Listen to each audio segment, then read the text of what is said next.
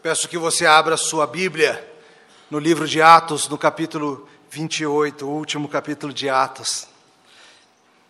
Estivemos aí por cerca de 40 semanas ou mais, estudando Atos desde o princípio, a cada versículo, cada capítulo, acompanhando a obra do Senhor no início da igreja. Não é o último hoje, semana que vem. Hoje nós vamos de verso 1 a verso 16, Atos 28, e eu lanço um desafio para você. Não é para todo mundo, é para quem é corajoso. Reler Atos essa semana, antes do final. 28 capítulos? Sim, você é capaz. Ainda mais que tem dois dias sem jogo essa semana. Você é capaz. Tente reler Atos, lembrar-se do que você aprendeu tratar o coração à luz daquilo que o Senhor fez nesses anos, nessas décadas descritas nesse livro. Domingo que vem a gente termina e depois alguns andam me perguntando, a gente vai começar Romanos. Se você quiser começar a ler Romanos também, não vai fazer mal, eu garanto. Mas agora vamos focar nossos corações no capítulo 28, versos 1 a 16.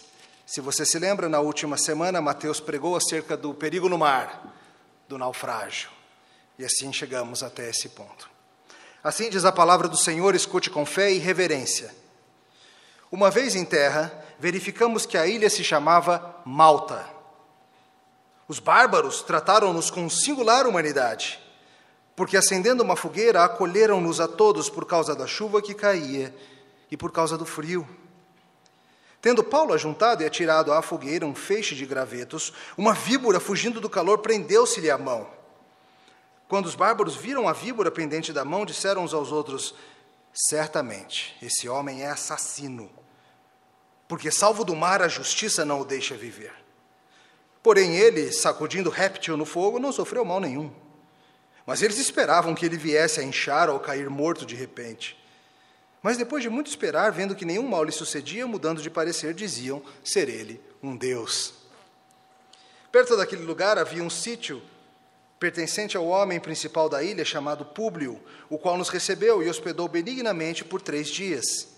Aconteceu achar-se enfermo de disenteria, ardendo em febre, o pai de Públio. Paulo foi visitá-lo e, orando, impôs-lhe as mãos e o curou.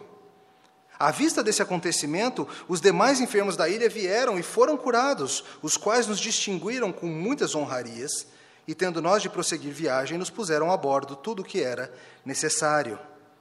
Ao cabo de três meses, embarcamos num, num, navio alexandrino, que invernara na ilha e tinha por emblema Dióscuros. Tocando em Siracusa, ficamos ali três dias, donde, bordejando, chegamos a Régio. No dia seguinte, tendo soprado vento sul, em dois dias chegamos a Puteoli, onde achamos alguns irmãos que nos rogaram ficássemos com eles sete dias, e foi assim que nos dirigimos a Roma. Tendo ali os irmãos ouvido notícias nossas, vieram ao nosso encontro até a praça de Ápio e às Três Vendas. Vendo-os Paulo e dando por isso graças a Deus, sentiu-se mais animado.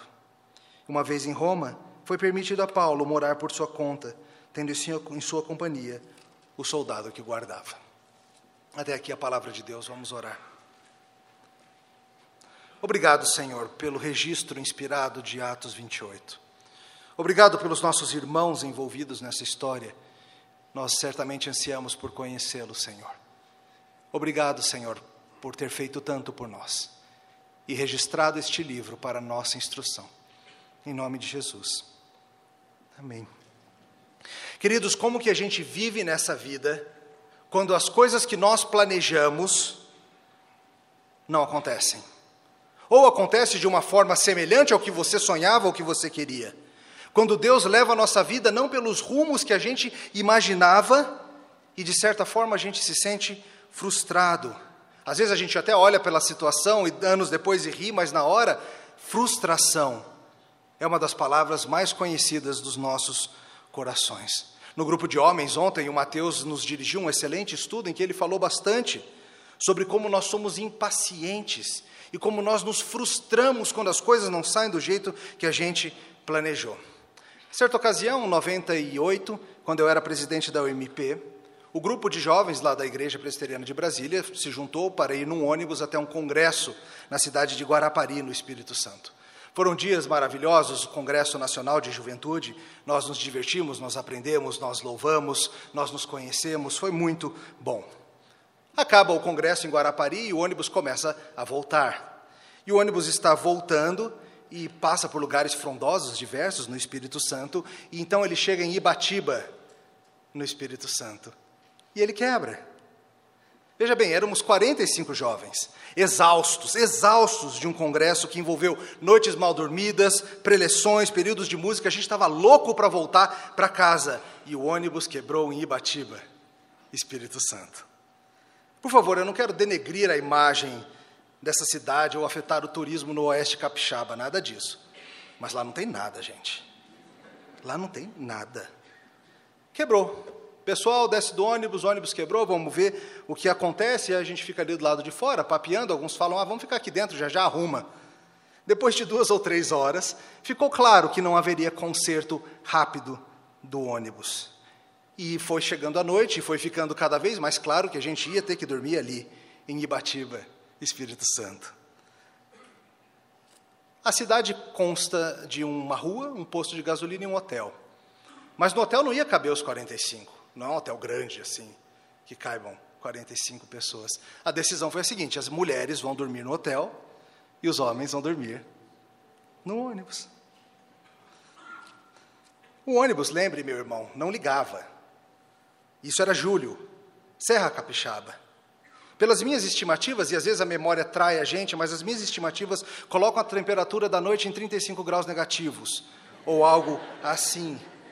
A gente lá, os homens, todo mundo tentando dormir, por volta das três e meia da manhã, alguém fala lá no canto: tem alguém dormindo? Não tinha, porque ninguém tinha conseguido dormir de frio e todo mundo pensando: já era para a gente estar tá em casa, com mamãe, comendo uma pizzinha, comendo uma coisinha, nos divertindo. E foi a noite naquela miséria. E acordamos, e foi mais um dia inteiro naquela situação. Eventualmente, no final do outro dia, o ônibus é arrumado, e claro, ainda estamos a mil quilômetros de casa. Para mim, ainda teve, pessoalmente, um aspecto mais frustrante, porque aquela era a véspera do meu aniversário. E eu, claro, estava querendo chegar em casa para passar o aniversário com a família, e não no Polo Norte capixaba. Eu queria passar o aniversário com a família. E tudo isso contribuía para uma frustração no coração de, puxa vida, não é possível que as coisas não vão sair como eu queria. E fica frustrante. E depois fica divertido. Aí fica frustrante de novo. E logo fica divertido mais uma vez. E aí fica muito frio. Normalmente as coisas vão assim. Mas frustração, meu irmão. Essa é uma palavra que você conhece bem. Desespero, raiva, agonia, essas coisas a gente passa na vida com menos frequência, mas parece que todos os dias nós somos frustrados em nossos pequenos planos. O elevador demora a chegar e você perde o hino da França do jogo que está começando. O carro à tua frente bobeia. E porque o carro bobeou, você perde o sinal verde, porque você perdeu aquele sinal verde, significa mais 10 minutos lá no sudoeste, naquele sinal chave. Você chega animado para fazer tal coisa e não dá. Você planeja usar aqueles 150 reais que estão lá na conta para fazer algo legal e daí você se lembra que tem uma parcela do IPTU com a qual você não contava. Queridos, frustrações são parte da vida e a questão é: Será que Deus está controlando estas frustrações? Ou será que Deus apenas cuida das grandes coisas e essas coisinhas pequeninas do dia a dia, a gente que se vire e lide com elas? Hoje nós vamos ver com a história de Paulo, em resumo, que nós devemos descansar em saber que, mesmo que Deus controle nossos planos de maneira que não é o ideal ao nosso ver, é a maneira sábia do nosso Deus. De novo, por vezes Deus lida com o nosso dia a dia, não da maneira que a gente queria, mas de acordo com Sua sabedoria. Vamos ver isso em dois pontos. Primeira coisa a considerar hoje à noite é que Deus nos surpreende com a Sua providência. Olha de novo o primeiro versículo do, na sua Bíblia. Uma vez em terra, verificamos que a ilha se chamava Malta. Os bárbaros trataram-nos com singular humanidade, porque acenderam uma fogueira, colheram-nos a todos por causa da chuva que caía, por causa do frio. Tendo Paulo ajuntado e atirado à fogueira um feixe de gravedos, uma víbora fugindo do calor, prendeu-se-lhe a mão. Lembrando rapidamente como que nós chegamos em Malta. Lembre-se, após um período de cerca de dois anos preso em Cesareia, por causa de falsas acusações dos judeus, Paulo finalmente foi enviado a Roma. Estava sendo levado de navio para ser julgado por César. E semana passada, Mateus pregou para a gente explicando acerca dos perigos no mar que eles enfrentaram: ventos, tempestades, marinheiros querendo aprontar, problemas diversos, mas em tudo isso a mão protetora de Deus guiando-os, em semanas à deriva no mar. E o capítulo 27 termina com eles achando terra finalmente, boiando de alguma forma agarrado a destroços do navio, chegando num pedaço de terra. A tempestade acabou, todos se salvaram em terra. E aí a gente chega na nossa história de hoje. Uma vez lá, eles se verificam se tratar de uma, uma localidade chamada Malta. Esse havia sido um nome dado a esta ilha por navegadores fenícios. A palavra quer dizer refúgio uma ilha pequenininha a sudoeste da Itália, logo abaixo da Sicília. Hoje um país independente que sempre se sai mal em competições esportivas.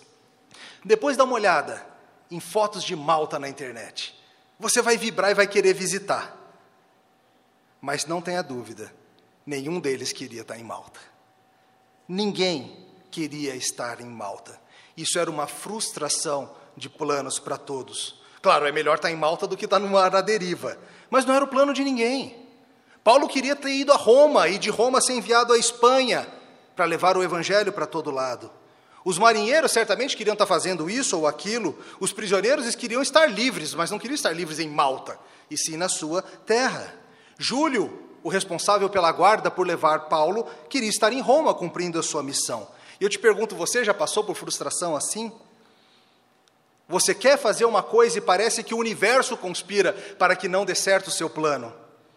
Um milhão de coisas para fazer e você segue sendo continuamente frustrado nos seus planos. Você tem 100 mensagens de e-mail para responder antes de sair para o almoço, mas a internet cai e você não consegue fazer nada a respeito. Ou algo mais sério, você a essa altura da vida já sonhava estar casado mas parece que os planos foram se frustrando e você está onde você não queria estar. Você, a essa altura da vida, já queria ter comprado um apartamento ou comprado um carro, mas todo mês surge alguma coisa que vai lá e devora aquela folguinha do orçamento. E você se frustra com a situação, e muitas vezes você se frustra também com Deus. Por que, que Deus está deixando que as coisas saiam tão erradas? E sabe, isso acontece muitas vezes até com, aquelas, com ideias ministeriais, com coisas que a gente quer servir diretamente a serviço de Deus. Nessa semana, preparando esse sermão, Débora, minha nenenzinha, estava impossível. Papai, papai, veja isso. Papai, olha só, tirei o computador da tomada e apagou tudo. Papai, estou aqui em risco escalando a mesa de vidro, venha me salvar. Papai, estou fazendo gracinha, vem ver. E eu, uma hora eu fiquei frustrado, eu falei, não é possível. Eu estou aqui há uma hora e meia, duas horas e nada anda.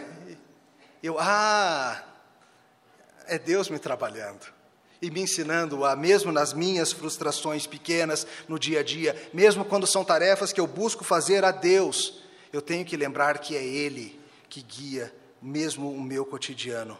E por vezes você ficará frustrado com Deus, meu irmão, minha irmã.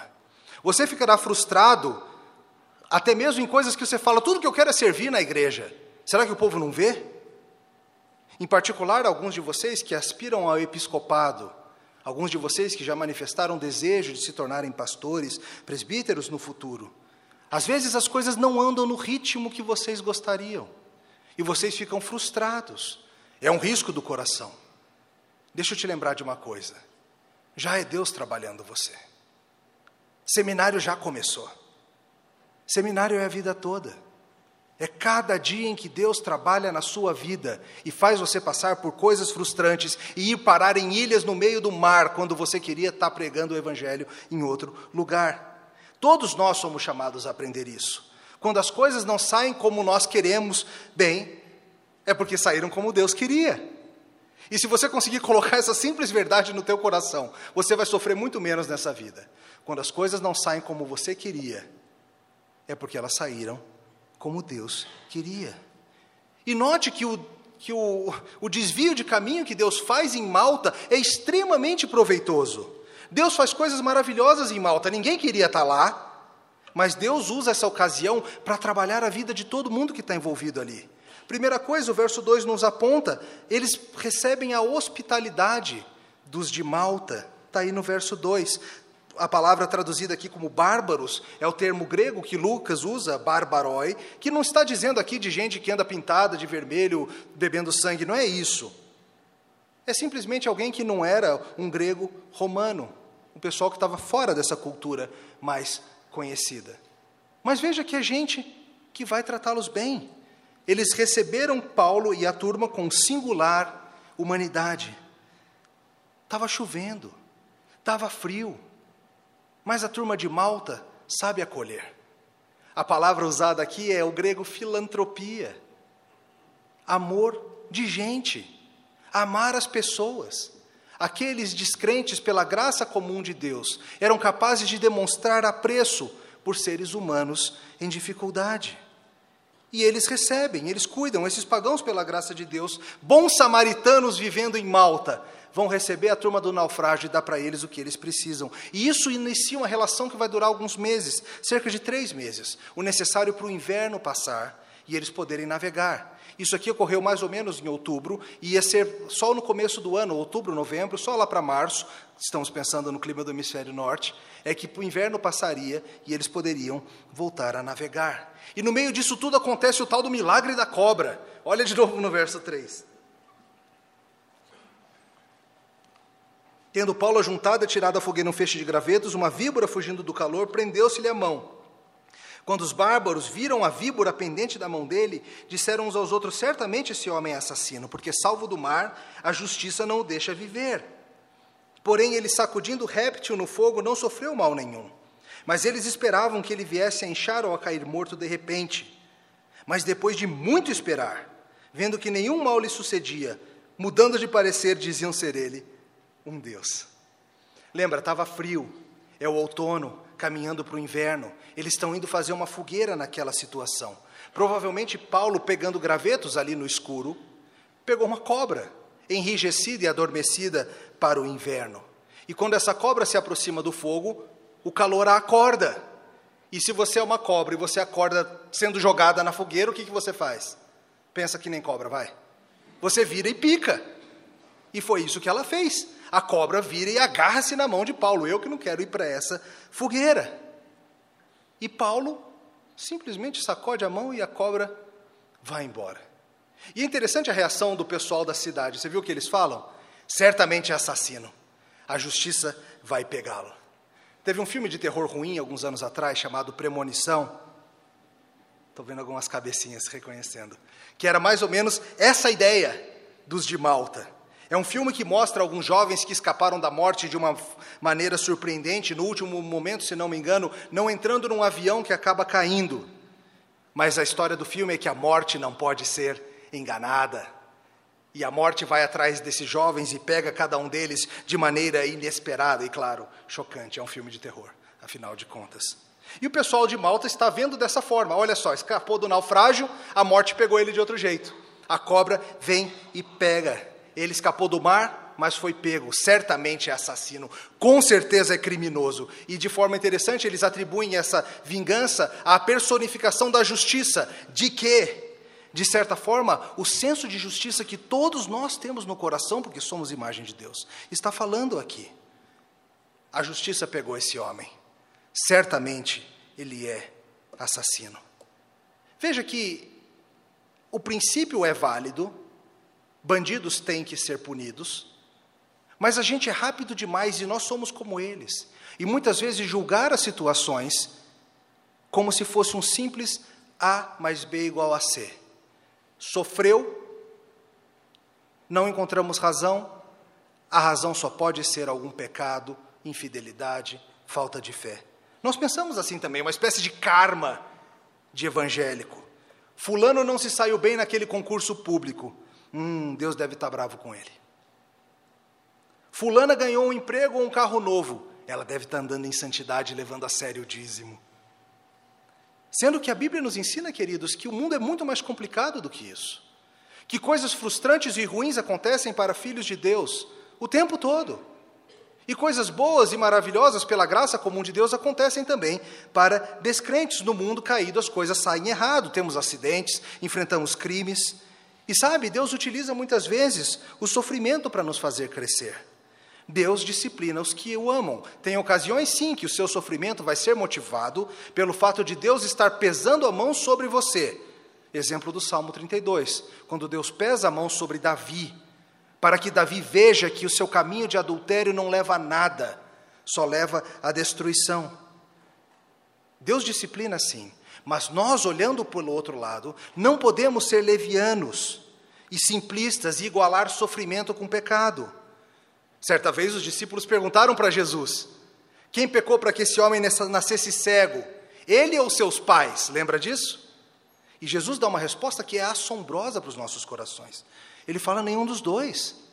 Essa cegueira foi para que nele se manifestassem as obras de Deus. E a gente insiste em pensar que quando as coisinhas do dia a dia dão errada, é porque ou a gente fez alguma coisa errada, ou porque a gente esqueceu de orar, ou porque ou isso, ou porque aquilo, ou não sei o quê, e a gente nunca pensa que pode ser o teu Deus te fazendo crescer.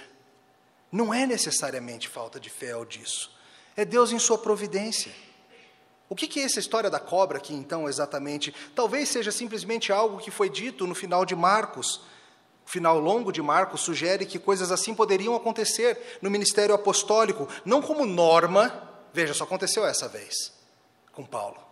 Não como maneira de exaltação, veja que a exaltação que ocorre é ruim. Eles começam a achar que ele é um Deus, tem um efeito ruim também. Mas como forma de preservar os apóstolos para que cumprissem a missão de fundamento da igreja e Paulo é milagrosamente preservado. O pessoal fica olhando, já vai inchar. A qualquer momento, agora, atenção, já já cai morto. E nada, nada acontecia. Deus já havia explicado para ele que ele seria testemunha de Deus em Roma. Isso é o que vai acontecer. E veja, meu irmão, que muitas vezes nas frustrações da vida, Deus nos coloca diante de oportunidades de ministério. Acompanhe a leitura a partir do verso 7. Perto daquele lugar havia um sítio pertencente ao homem principal da ilha chamado Públio, o qual nos recebeu e hospedou benignamente por três dias. E aconteceu achar-se enfermo de disenteria, ardendo em febre, o pai de Públio. Paulo foi visitá-lo e, orando, impôs-lhe as mãos e o curou. À vista deste acontecimento, os demais enfermos da ilha vieram e foram curados, os quais nos distinguiram com muitas honrarias, e tendo nós de prosseguir viagem, nos puseram a bordo tudo o que era necessário. Veja que, como, que a frustração de muitos acaba se tornando em bênção de outros. Naquela cidade havia um homem que era o líder da ilha, e esse líder recebeu Paulo e seus amigos na sua casa por três dias. E ali, enquanto estavam hospedados, eles souberam que o pai de Públio estava enfermo, com uma desenteria, com uma febre, talvez caminhando para sua morte. E Paulo vê ali uma oportunidade ministerial. Ele vai visitar o homem, ele ora e o homem é milagrosamente curado. Uma demonstração apostólica do poder de Deus. E o pessoal da, da ilha fica sabendo, é claro, e muita gente vai lá. E vários são curados nesses dias.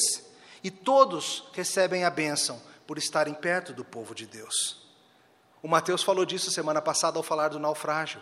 Como muitas vezes a preservação de Deus para com o seu povo respinga em quem está perto do seu povo. E deixa eu te perguntar: você acha que Paulo ficou só fazendo cura? Ou Paulo falou do seu Salvador? Não tenha dúvida. Paulo usou, como ele sempre fazia, os sinais e maravilhas como algo que testificava Jesus Cristo. Sabe, queridos, nós que somos cristãos já deveríamos estar acostumados com a ideia de que Deus usa coisas improváveis para fazer o teu, seu povo caminhar. Veja a cruz. Você consegue imaginar a providência mais estranha do que a cruz do Calvário? Só a manjedora chega perto. Que ideia maluca aos olhos humanos é essa? De pegar o único justo que jamais existiu, o único santo que andou sobre essa terra de maneira perfeita, e colocá-lo para morrer num instrumento de tortura como se fosse um criminoso. Mas esse é o caminho. Por meio desse plano, Deus traz libertação para inúmeros.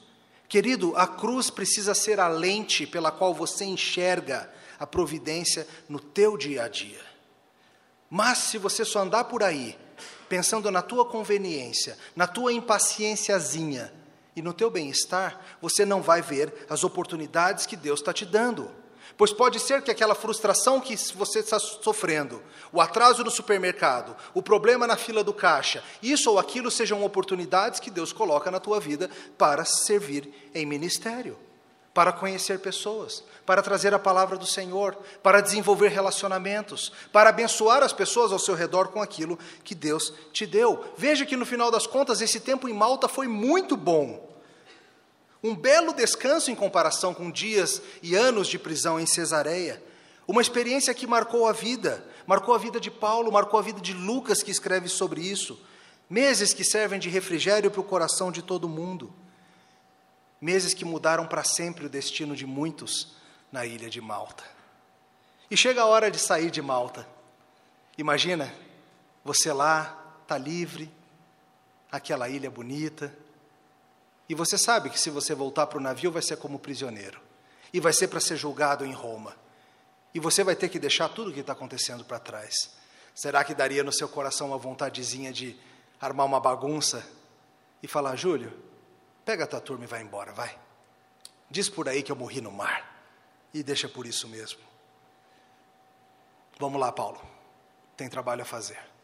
Teu Senhor mandou você ir até Roma. É isso que você vai fazer. E assim a viagem vai seguir após meses de inverno. E se por um lado são desvios dos planos humanos, não tenha dúvidas, não são desvios no plano de Deus. A gente precisa entender isso, que os planos de Deus começam, terminam e passam pelo que ele bem entende. E a gente tem que descansar nisso. E assim a gente vai para a nossa segunda coisa. Nós seguiremos nessa vida com os resultados que Deus quiser, ainda que nos pareçam pouca coisa. Olha o verso 11. Ao cabo de três meses, embarcamos num navio alexandrino que invernara na ilha e tinha por emblema Dióscuros. Tocando em Siracusa, ficamos ali três dias, donde bordejando chegamos a Régio. No dia seguinte, tendo soprado vento sul, em dois dias chegamos a Puteoli, onde achamos alguns irmãos que nos rogaram ficássemos com eles sete dias. E foi assim que nos dirigimos a Roma. Tendo ali os irmãos ouvido notícias nossas, vieram ao nosso encontro até a praça de Ápio e às Três Vendas. Vendo-os Paulo e dando por isso graças a Deus, sentiu-se mais animado. Uma vez em Roma, foi permitido a Paulo morar por sua conta, tendo em sua companhia o soldado que o guardava. Chega a hora de ir embora, e o que, que eles fazem? Eles descobrem um navio africano que está por ali e pode levá-los até a Roma. E esse navio tinha por emblema Dióscuros. O que, que é isso? Dióscuros são, na mitologia grega, os irmãos Pólux e Castor filhos do deus Zeus com a rainha Leda de Esparta, os gêmeos da constelação de Gêmeos, que supostamente dá boa sorte aos navegantes. Não ria. Não é isso que guia alguém no mar. As estrelas no lugar certo, ter um símbolo de um Deus falso. Isso não guia ninguém. Mas infelizmente a gente continua achando que nessa vida as coisas que nos guiam são coisas assim. São o emblema, são a sorte, são o acaso. Na Copa você fica achando que é aquela tua camisa da sorte que fez o time ganhar nos pênaltis. Ainda bem que você usou, né? Falando mais sério, no trabalho você acha que foi a sua perspicácia o principal fator para a sua promoção. No amor você acha que é porque você é um excelente marido que seu casamento durou até hoje. Veja bem, não é para descontar a responsabilidade humana de maneira nenhuma, a Bíblia ensina isso claramente. Mas uma das coisas mais difíceis da gente se acostumar e que gera frustração no coração é que a gente tem que se acostumar que a força principal que move nossa vida não é a nossa ação. Não é, no final das contas, meramente uma questão de eu me esforçar e eu fazer acontecer, mesmo que seja isso que dizem lá no teu cursinho para concurso. Não cabe a você em última instância. Cabe a Deus fazer o que Ele quer. E Paulo sai de Malta e Paulo vai navegando e Lucas vai nos dando o diário de bordo, narrando os detalhes. Passamos por Siracusa, capital atual da Sicília, e ali ficamos três dias. Passamos por Régio. Régio, se você pensar no mapa da Itália, aponta o biquinho da bota. Régio. Depois chegamos, passamos a Puteoli, hoje chamado de Pozzuli, na Baía de Nápoles, pertinho do estádio São Paulo. E ali eles descem, e ali eles vão, a partir dali, por terra, e têm a doce alegria de se encontrar com irmãos. Passam sete dias juntos, eles pedem, Paulo, fica aqui com a gente uma semana. Imagino que o pedido de sete dias envolvesse, assim a gente vai ter pelo menos um dia do Senhor juntos. Tem um pregador convidado essa semana, imagina.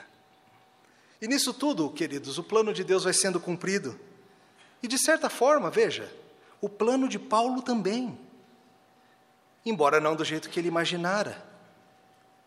E esse é um outro tipo de frustração que a gente precisa pensar acerca dele.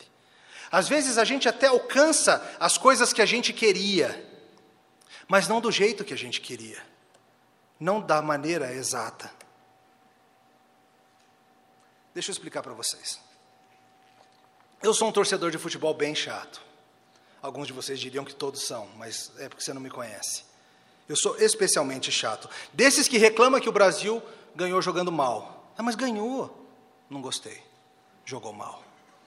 Deixa eu explicar, eu não quero apenas que o Brasil ganhe a Copa, eu quero que o Brasil ganhe a Copa jogando o futebol mais bonito que já se viu e ganhe todos os jogos, já teve dois empates. Para mim, já perdeu. Não vou ficar feliz mesmo que ganhe. Tá, estou exagerando. Mas sabe, às vezes a gente é assim com as nossas coisas também.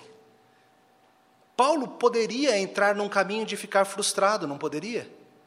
Ele está sonhando com esse negócio de ir para Roma há muitos anos. Sete ou oito anos antes disso, ele já falava disso em Éfeso. Quatro anos antes, lá em Corinto, ele falava a mesma coisa. Quero ir para Roma, quero ir para Roma, quero pregar o Evangelho, quero fortalecer a igreja, quero ajudar o pessoal. A gente vai logo tratar da carta aos Romanos e a gente vai ver desse desejo dele. E ele está indo para Roma agora, mas é do jeito que ele queria? Não é. É algemado, é prisioneiro, é frustrado pelo fato de que ele não vai poder ficar indo para a praça pública e para sinagogas e fazer o que ele queria. Não foi do jeito que Paulo queria, mas foi do jeito que Deus quis, e é melhor assim. É melhor assim, e isso que a gente tem que entender. Paulo, a essa altura da vida, já aprendeu isso. Paulo não está frustrado no seu coração, ele não está se corroendo porque as coisas não saíram como ele sonhava. Deus cumpriu a sua palavra, Cristo falou que ele ia até Roma e ele vai até Roma. E eu imagino que já tenha acontecido contigo também. Você chega onde você queria, mas quando você chega lá, você fica um pouco frustrado. O Brasil ganhou a Copa, mas não foi como eu queria. A vida é assim. E a pergunta é como você age quando você alcança os seus sonhos, mas eles não são como você queria. Você queria se casar, e agora você está casado. Mas seu marido não é que nem você sonhou quando você tinha 16 anos. Pior, ele não é nem como você sonhou quando vocês estavam namorando, ele mudou muito. Sua esposa não é como você queria e secretamente você se ressente contra ela e fica imaginando coisas. Casei, mas não é como queria. Estou em Roma, mas tem algema. Você queria se formar na faculdade, você trabalhou duro para isso, tinha esse sonho, e aí você foi lá, pegou o seu canudo, cumpriu seus créditos, recebeu o seu diploma, e aí a vida ficou difícil. E você achava que já estava. E logo você não teve um emprego bom que nem você esperava, não teve o reconhecimento, as suas excelentes notas não foram logo convertidas no empregão. E aí, era o que você esperava? Você queria ter um filho, mas agora você está tão esgotado com as noites mal dormidas e as fraldas e as mordidas que você leva do neném, que você pensa como é que alguém em sã consciência decide ter um segundo. Você queria um emprego na empresa tal e você conseguiu, mas você não contava com aquele colega chato do cubículo. Por que, que só você tem o colega chato? Aquele. Você queria muito passar no vestibular. Aí você passou, que legal, chegou em Roma. Aí você descobre que o trabalho ainda está começando e é difícil esse negócio de cálculo.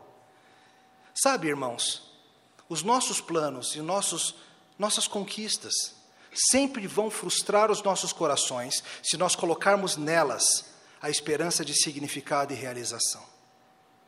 Enquanto os seus planos forem os seus planos, você vai viver frustrado mesmo.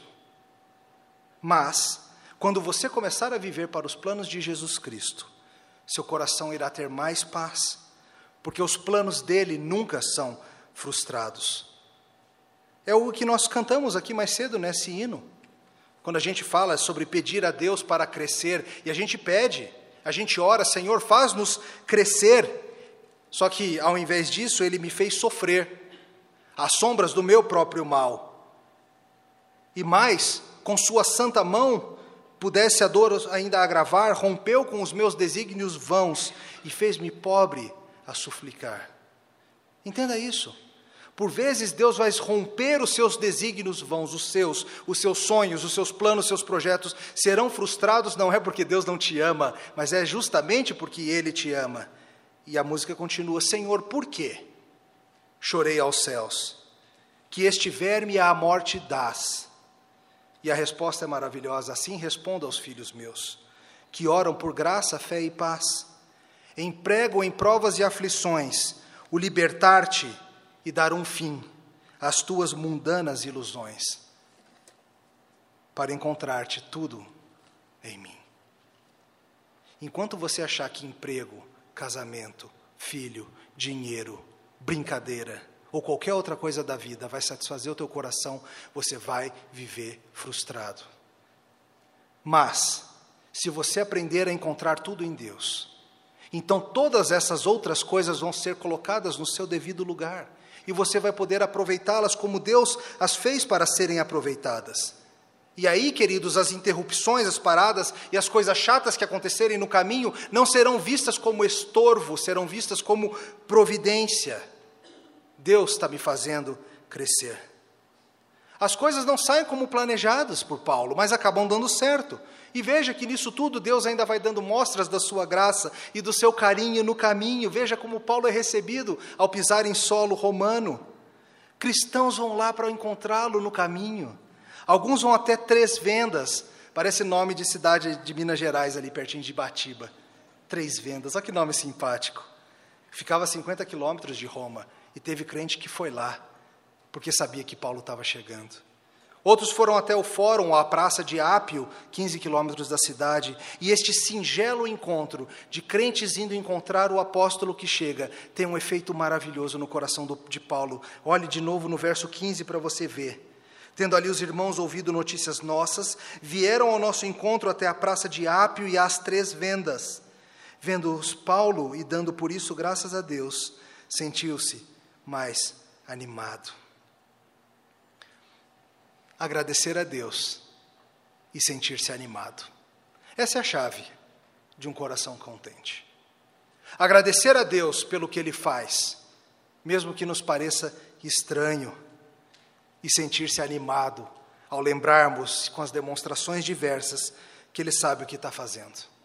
Querido, para quem já aprendeu que o mundo não gira ao seu redor, mas gira ao redor de Jesus Cristo, quem aprende isso aprende a ser feliz nas pequenas coisas.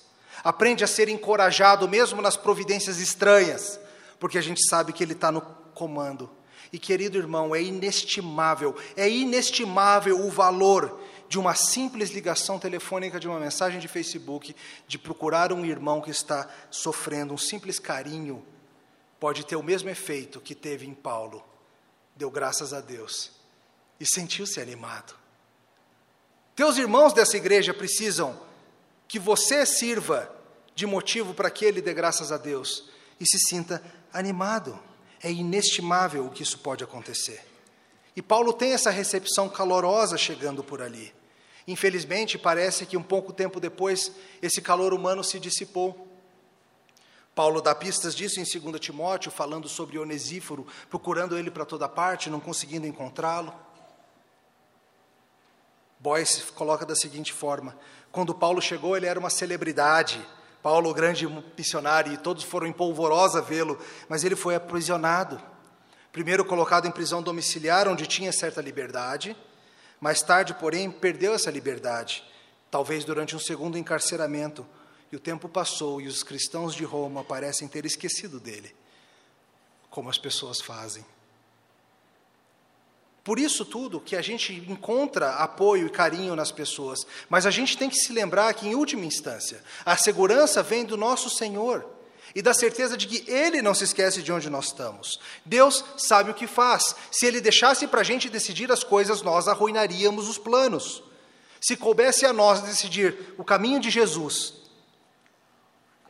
nós teríamos sugerido a Jesus que não fosse para Jerusalém naquelas situações. Nós teríamos tentado alianças com os poderosos de Israel. Nós teríamos falado demais, feito demais, tentado demais. Nós não sabíamos que o plano estranho era que Jesus precisava morrer.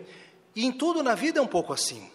A gente não entende os caminhos soberanos de Deus, mas a gente não precisa entender. A gente não precisa ficar assim, que será que Deus está tentando me mostrar? Querido, quando Deus quer te mostrar algo, Ele mostra. Ele não fica tentando. O que você precisa é confiar nele, agir do que te cabe e saber que ele cuida do seu caminho. E Paulo vai firme confiando nisso, e ele tem bom testemunho, e veja que o seu bom testemunho e comportamento fizeram com que ele tivesse privilégios. Júlio sabia que não era um bandido que ia fugir. Por ter se portado como cristão em situação difícil, ele recebe mais liberdade, ele está preso. Mas ele tem mais liberdade, uma prisão domiciliar. E em tudo isso, Deus está fazendo o que Ele quer. No final das contas, queridos, na nossa jornada aqui nessa terra, nós não temos nenhuma garantia de que nossos planos sairão como nós queremos. E isso não é desamor de Deus, pelo contrário, isso é amor. Nós temos a certeza de que nossos planos sairão como Deus quer, ainda bem. E veja que Deus operou nisso tudo. Malta tem uma antiquíssima tradição cristã. Inúmeros cristãos surgiram naquela ilha por causa daquele naufrágio. Paulo chegou e viu sua Roma, e todos nós aprendemos dessa história o que, que Deus quer com a gente. Sabe, queridos, lá em Ibatiba, Espírito Santo, naquele ônibus gelado, nós encontramos a hospitalidade capixaba. E nós conhecemos melhor nossos amigos.